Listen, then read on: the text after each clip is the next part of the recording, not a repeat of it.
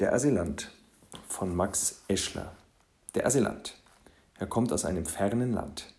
Man sagt, dort gäbe es einen Aufstand. Ist mir doch egal, ist doch sein Problem. Irgendwie schon der Gedanke daran ist mir unangenehm. Er soll es also in seinem Land lösen, wir brauchen ihn nicht, den Bösen. Denn böse muss er sein, echt fies und gemein.